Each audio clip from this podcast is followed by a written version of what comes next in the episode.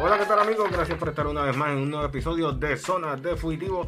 Si es primera vez que está por este canal, no olvides suscribirse y activar la campanita de notificaciones para que así YouTube te indique cada vez que subamos un episodio nuevo. Mi gente, como ustedes saben, noticia, eh, ampliación de esta noticia que ha paralizado a Puerto Rico y fue el arresto donde los federales le tocaron temprano en la mañana la puerta a la ex gobernadora Wanda Vázquez pues Wanda Vázquez al salir de, eh, del tribunal, pues hizo sus expresiones, sí, hizo sus expresiones y dice, lo, aquí vamos a leerle lo que dice Wanda Vázquez, y es, me reitero a mi pueblo y a todos ustedes que soy inocente, que han cometido una gran injusticia no tuve la oportunidad de ver la conferencia de prensa.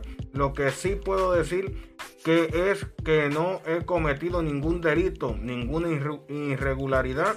Ahora me toca a mí defenderme, dijo la ex gobernadora de Puerto Rico. Eh, algo que le pusieron una fianza a la ex gobernadora Wanda Vázquez de 50 mil. ¿Y a qué se expone Wanda Vázquez? Escuche bien, mi gente.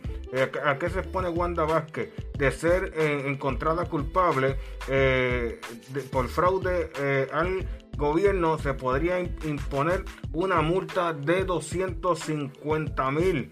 Es eh, una de, de, las cosas y dice y tres años de libertad supervisada mientras por sobornos con fondos federales podría enfrentar hasta 10 años de cárcel y tres años de libertad supervisada, así como de 250 mil de multa eh, por fraude electrónico. También podría recibir una multa de 250 mil y tres años de libertad supervisada. Es eh, parte de lo que se expone eh, la ex gobernadora Wanda Vázquez tras ser esta acusada y ser llevada ante un tribunal de, ya que, que, los federales le tocaron la puerta temprano en la mañana, mi gente. Dejen sus comentarios por aquí en, este nuevo episodio. Recuerde que el uniforme de preso le sirve a todo el mundo. Más rayos sea mi gente. Así que nosotros nos despedimos y nos escuchamos en el próximo episodio de Zona de Fugitivo.